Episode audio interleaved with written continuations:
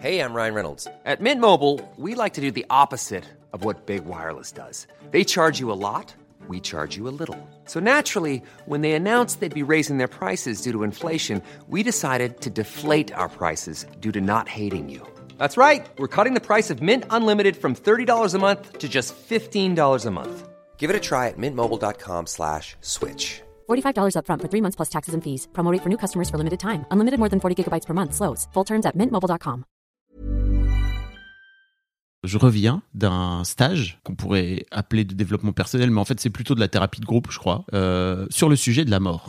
C'est parti Et on va rigoler. Tout à fait. Est-ce qu'on chine? Bien sûr. Je vais m'accrocher. Ça part en dab, direct. Je sais pas, ça dépend des gens. hein. Alors, non. Qui es-tu, Fabrice? Il y a à boire et à manger dedans, sachez-le. Tout va bien se passer.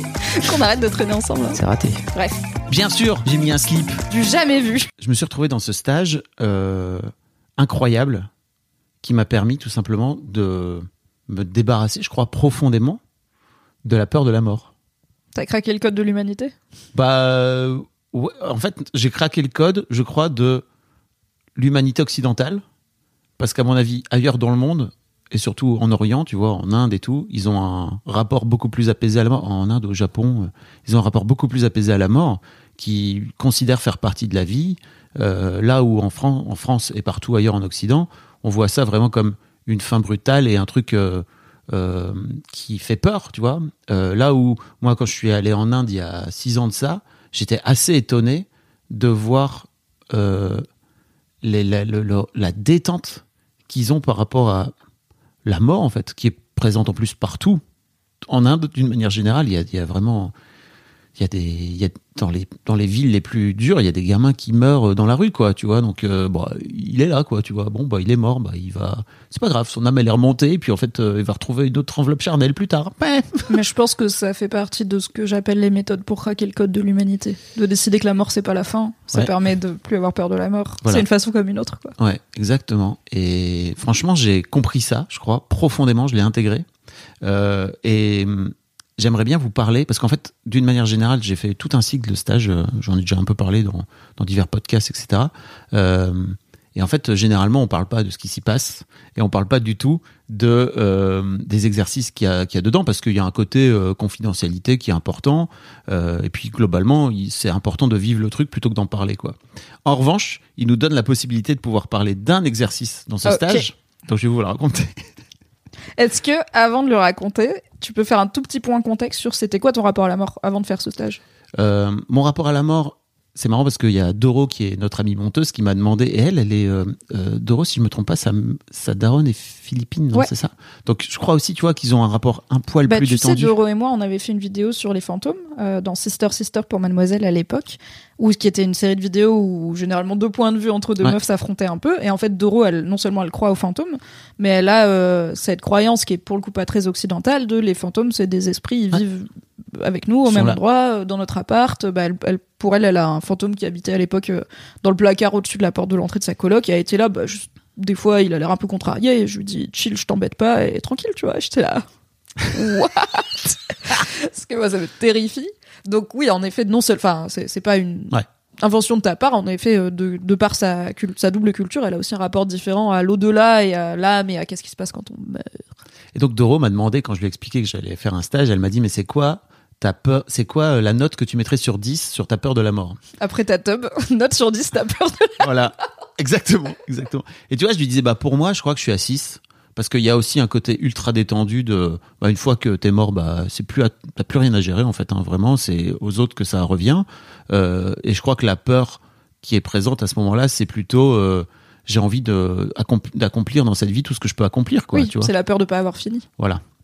Et je disais, en revanche, pour mes filles, je crois euh, 25, quoi. Tu vois, 25 sur 10, c'est La peur que tes filles elles meurent. euh, avant moi. Euh, et franchement, là, alors je vais pas souhaiter qu'une de mes filles meure, hein, parce que c'est pas du tout l'objectif, mais je sais qu'il y a un truc hyper apaisé quand j'y pense et quand je le et quand je, je- je le ressens de façon tellement plus tranquille qu'avant. Quand tu vois, ça me vient en tête, je me dis non, mais c'est ok, c'est cool. Oui, bonsoir. Est-ce que cet apaisement, il veut dire que tu... En fait, pour moi, dans quand on dit la perte d'un enfant, c'est truc, le truc le plus tragique Mhm. qui peut s'arriver et tout. Et c'est tellement tragique qu'on n'a pas de mots pour ça, tu vois. Genre, on est orphelin, mais on n'a pas de mots pour des parents Ouais. qui ont perdu leurs enfants. Pour moi, euh, c'est compliqué à imaginer à 100% parce que j'ai pas d'enfant et tout ça, mais il y a une grande part de tristesse de la personne te manque et ce petit être que t'as connu plus intimement que Mm. la plupart des gens dans ta vie euh, n'est plus là. Est-ce que tu penses que cette tristesse, du coup, tu la ressentiras pas ou moins Ah Ou est-ce que tu penses qu'elle sera là, mais que t'as pas de problème avec le fait qu'elle soit là si jamais touche du bois, hein C'est pas du bois, c'est pas grave. Parce que de toute façon, j'y crois pas. Euh, L'une de tes filles devait trépasser avant toi. Ouais. Comment, du coup, qu'est-ce qui. Dans. Ok, il y a avant ce stage, t'imagines qu'une de tes filles meurt. Qu'est-ce que c'est dans ta tête Et maintenant, t'imagines que de tes- qu'une de tes filles meurt. Qu'est-ce que c'est dans ta tête? Bah, dans ma tête, avant, c'est, je sais pas comment tu peux faire pour remettre, tu vois. Euh, et vraiment, c'est un truc, euh, c'est une peur qui est, qui est, euh, enfin, c'est, dur à expliquer en fait parce que c'est dans le bide. Et comme tu dis, tu vois, tu as du mal à imaginer, mais je crois que c'est comme, je parlais au tout début de l'épisode du règne animal, tu vois. C'est dur de projeter un truc quand t'as pas vécu ce, Ouais, c'est, c'est, enfin, on est des animaux en fait. Tu vois, globalement, on est des putains de mammifères. Et en fait, quand tu mets au monde et quand tu as un enfant comme ça dont tu prends soin pendant toutes ces années et tout, ça te change ton rapport à cette personne, quoi. Tu vois, euh, et, et ça t'ouvre un, je crois, à un amour que tu peux, enfin, que t'as du mal, je crois, à imaginer. C'est voilà. euh, Bah oui, c'est enfin, c'est pour ça que. Comme je le jour où j'ai découvert euh, l'orgasme prostatique, quoi. Tu vois, j'étais là, ok, c'est nouveau, C'est quoi? Same shit. c'est pareil. Avoir, mettre au monde un enfant, jouir du cul. Mais ça t'ouvre une porte que tu connaissais pas jusque là. Et peut-être il y a d'autres portes derrière et tu fais Ah Oh. Bref. Euh, Aujourd'hui, euh, bien sûr que je vais. Enfin, bien sûr que ça va être triste à crever, en fait. La vraie question que je me poserai, c'est est-ce que c'est ma tristesse vraiment profonde que j'ai ou alors je suis en train d'être triste parce que tout le monde autour est triste? Et je crois qu'il y a un vrai truc aussi de apaisé par rapport à euh, d'aller d'aller réfléchir à tous les bons moments qu'on a passés ensemble et de, de voir la joie aussi qu'il y a derrière et peut-être des trucs plus compliqués, etc. euh, par rapport à tous les trucs qu'on n'a pas pu faire. Oui, et quand on y pense, il y a quand même une bonne partie de l'histoire de l'humanité, et encore maintenant dans divers pays et circonstances, où perdre un enfant, ça fait partie de la vie pour la Mm. majorité des gens qui font des enfants. Et où je dis pas que les gens, ça, les rendait ou ça les rend pas tristes euh, dans les pays où ça continue à arriver, mais si ça les flinguait tous, on serait plus là, tu Ouais. vois. Genre si perdre un enfant, c'est la fin de ta vie et que, et que tu pouvais plus vivre et en refaire derrière parce que t'es trop down et juste à quoi bon, je pense que statistiquement, il y aurait plus trop de, Ah. il y aurait pas 7 milliards d'êtres humains en, en tout cas. Donc oui, c'est sûr qu'on est calibré pour pouvoir Hmm. y survivre et qu'on a aussi cette, je sais pas, cette pulsion de vie qui fait que ça continue quoi. Et tu vois, j'ai interviewé euh, dans Histoire de Daron un mec qui s'appelle Manukos, euh, qui vient raconter euh, qu'ils ont perdu avec sa femme, euh, sa belle-fille, à l'âge de 17 ans, d'un cancer. Et en fait, il dit un truc incroyable. Il dit, en fait, maintenant, en fait, avant, c'était compliqué parce qu'on s'engueulait beaucoup, tu vois. Et là, aujourd'hui, moi, ce qui me manque, c'est que, en fait, elle est plus là pour qu'on s'engueule. Mm. Et c'était, je trouve que cette phrase est dingue, en fait. Et ça fait vraiment écho en moi à profite de tous les moments que tu as avec Même tes ceux gamins. qui sont entre guillemets négatifs. Voilà. ouais. Oui. Et tu vois, je l'ai, c'est des gens vivants. je l'ai envoyé à la mère de mes filles en leur disant, bah, tu vois, enfin, j'aimerais bien que tu écoutes et que tu prennes conscience aussi que on va, on a des moments compliqués avec nos filles et qu'en fait, euh, il faut vraiment les prendre comme aussi des moments géniaux, quoi, tu vois.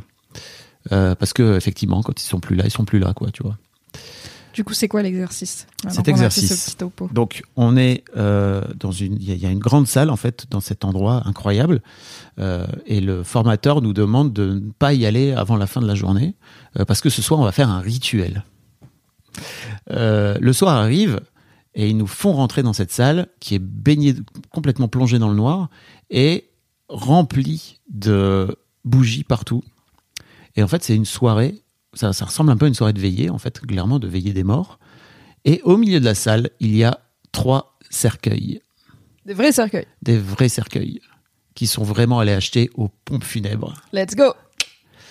Euh, et c'est dur d'expliquer ce que ça fait, parce qu'il il nous le prévient, tu vois. Il nous dit, ok, vous allez voir, ça risque de vous faire éventuellement un choc, parce qu'en fait, dans notre société, la- le rapport à la mort est compliqué, et en fait, le rapport au cercueil, en tant qu'objet, qui est vachement relié, l'air de rien, à la mort, c'est aussi intrinsèquement, on, on l'a, intégré, quoi.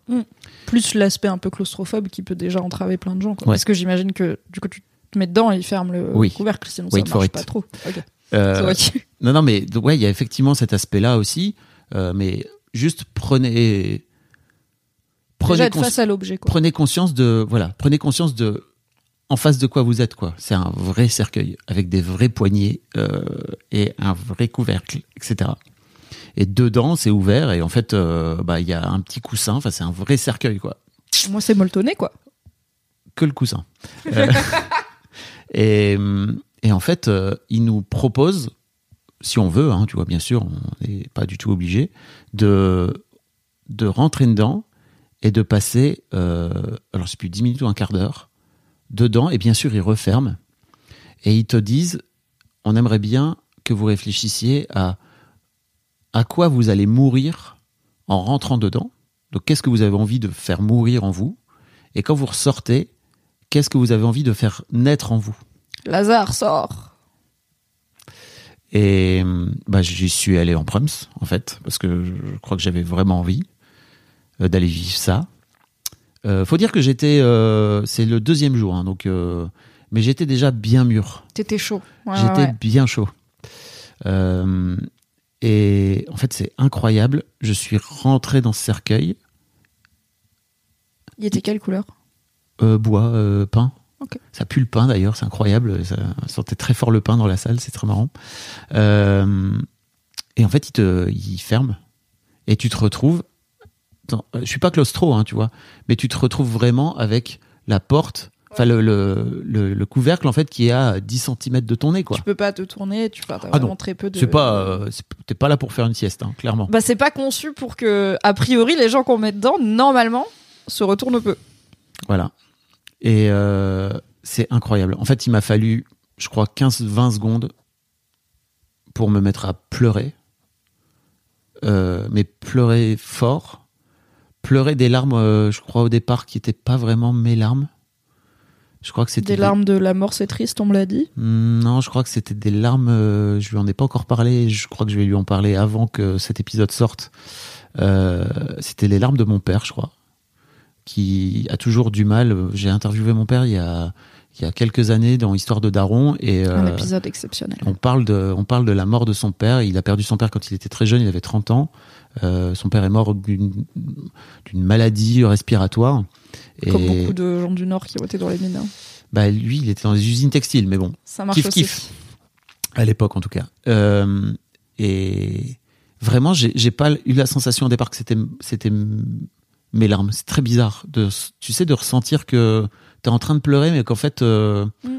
ça t'appartient pas. Il y a un truc euh, sans doute, tu vois, de je me dirais, je crois que c'est un peu du transgénération, tu vois. C'est aussi de la tristesse que mon daron a pu. m- J'ai entendu cette histoire souvent. J'ai vu mon père pleurer très peu, mais quelques fois quand on parlait de son père. Enfin, tu sais, c'est c'est c'est c'est- c'est- mon daron, il a pas vraiment taffé son deuil, quoi. tu Ouais, vois. il il a a pas pas fait le stage de la mort. Oui, très peu. Et aussi, je sais qu'il avait vraiment peur de mourir jeune. Oui, Du coup, t'as grandi avec un daron persuadé qu'il allait mourir à la quarantaine. 49 ans. Et au final, bah, ça va, il est toujours il là. est toujours hein. vivant. Bernard still going strong. On l'a dit, je crois, dans le. Ok, c'est peut-être qu'on l'a dit dans l'épisode d'avant, je savais plus. Je me perds dans, tu sais, tous ces enregistrements. Et euh, effectivement, euh, Mais est-ce que, pardon, est-ce que c'était les pleurs de ton daron par rapport à la mort de son daron à lui, ou est-ce que c'était les pleurs de ton daron si tu mourais, pour non, c'est les pleurs de mon daron par rapport à son père à lui, qui est mort. Tu t'es pas mis dans, la, dans le truc de imagine mon père comment Non. il réagirait si j'étais vraiment Non. mort. Ok. Non, non, non. Parce que, et en fait, après, il y a d'autres pleurs qui me sont venus, qui étaient des pleurs de joie, je crois, euh, de prendre conscience qu'en fait, tu finis entre quatre planches, et c'est vraiment pas qu'une expression, c'est vraiment entre quatre planches. T'as pas aucune possibilité de bouger, tu peux rien faire. Euh, et tu vois un- une sorte de sursaut de vie de mais en fait euh, faut en profiter tant que mais tu, tu- faut en profiter tant que t'es là quoi tu vois et c'est bizarre parce que je crois que c'est un truc que tu peux te dire intellectuellement tu vois mais là je l'ai ressenti dans le corps, dans le bide, dans tout. Ça me change ma vie, ça va me changer ma vie à tout jamais cette expérience. Parce que je sais que je l'ai intégré. Tu sais ce fameux truc de non mais faut en profiter. Non là c'est dans ma tête, c'est pas que dans ma tête, c'est dans mon corps quoi. Je l'ai imprimé vraiment mon j'ai pleurais pendant environ 10 minutes à lâcher tout ça quoi. J'ai pleuré de nid en passant en me disant euh, putain ce con, j'aimerais bien qu'il soit là. Euh, ça m'arrive très rarement, tu vois, d'avoir des, des moments où je me dis putain, euh, il me manque, tu vois. Et là, ouais, il me manque en fait, tu vois. Si vous l'avez pas, Denis, c'est mon associé, qui a aussi été mon, qui était aussi mon meilleur ami, qui était aussi mon partenaire, enfin mon associé chez Mademoiselle, mon partenaire, mon mentor, ma figure paternelle aussi. Quand Denis est mort, je crois que c'était aussi dur pour moi que de perdre un père, hein, parce que c'est vraiment un mec qui m'a amené dans la vie adulte. Euh, donc ouais, c'est c'était une expérience incroyable. Et je suis sorti de là métamorphosé à tout jamais quoi. Et tu vois, je sais que le reste des jours, euh, des journées de tout ce qu'on a pu apprendre, vivre, etc. euh, m'a aussi détaché vachement ou, tranquillisé par rapport à la mort. Mais cette expérience-là, elle est transformatrice, quoi. Tu vois, je sais que je sais pas, sais que c'est un mot à la con euh, dans les dans les entreprises et tout, mais c'est un vrai truc que je vais garder pour le coup tout le reste de, de ma vie, en tout cas de cette vie. C'est pas her- hermétique les cercueils, genre tu respirais bien? Ouais. Ok. non, mais c'est pas fait pour être respirable, a priori, quand t'es dedans. non, mais tu sais, il est pas, il est pas non plus, il scelle pas avec. euh, Mais effectivement, il y a pas beaucoup d'air. Mais Ouais. bon, il y a Parce largement. que si t'as le truc euh, à côté du nez, tu Ouais. vois, genre moi j'aime déjà pas avoir la tête sous la couette. Ouais. Donc je me dis, euh, maybe Bah. euh, c'est le seul truc qui me. Je suis pas claustro, j'ai pas. Je pense. Le problème c'est qu'il y a. J'ai l'impression que je ferais une sieste. bah, en même si temps, tu- why not, tu si vois. tu veux, Mais je pense vraiment que si tu me mets dans un cercueil, que tu fermes le, tu fermes le couvercle et que t'es là, t'en as pour 15-20 minutes, je serais là, ok, je vais penser à des trucs, mais bon, tu me mets dans le noir avec un coussin, moi, je- il y a moyen que je Bah, hein. c'est faut réfléchir aussi à est-ce que c'est pas aussi une façon d'esquiver quand tu dors tu vois que quand t'es là dedans et que en fait ton esprit fait it's time to sleep tu vois après je peux Ouais, je comprendre vois. s'il m'avait mis trois heures dedans tu vois sans doute au bout d'un moment je me serais dit je vais, petit je vais m'assoupir mais là en fait t'es 10 minutes un quart d'heure euh, Ouais, puis t'es le premier il faut à passer vivre tout, le ouais. truc quoi tu vois faut c'est c'est le moment ou jamais de vivre le truc et de pas euh, tenter l'esquiver quoi tu vois après je peux comprendre que tu puisses te dire bon bah ok je vais faire ce truc et qu'en fait il y a plein de de paramètres dans ton esprit qui disent ce n'est pas le moment pour moi de m'occuper de ça ou en tout cas de le vivre pleinement tu vois Bah, c'est juste que je pense que c'est le la mise en scène marche pas sur moi parce que je- ça me fait pas peur, tu vois. Genre Ouais. un cercueil, j'ai pas ce truc de ah mec, j'ai déjà vu des cercueils avec des gens dedans ou pas. Ouais. Je peux m'allonger dedans, je serais là. OK, enfin, tu vois, genre je suis là I get it, mais je pense pas que ça correspond à ma vision de la mort. Je pense que si tu me fous sur un lit d'hôpital et que tu me branches partout et que tu me dis OK, on te laisse deux jours, c'est beaucoup Oh. plus compliqué pour moi que 15 minutes dans une boîte, tu vois. je vais, lui parce en- que- je vais lui envoyer cette idée J'ai pas peur de mourir, j'ai peur d'avoir une mort nulle ah oui dans un truc moche Ouais. avec des gens tristes parce que je suis étiolée, tu vois. Si là, en sortant, je me fais cartonner par un bus et que je finis dans une boîte, bon, on aura bien ri. oui et ça Et deviendra donc siestes. le Fab Show sans Mimi Le plan machiavélique Je ne sais pas qui conduira le bus, On ne mais pas. n'hésitez pas à enquêter, messieurs les détectives Messieurs et mesdames, je ne voudrais pas être un petit peu, euh, voilà, genré. Very good feels. La mort après tout.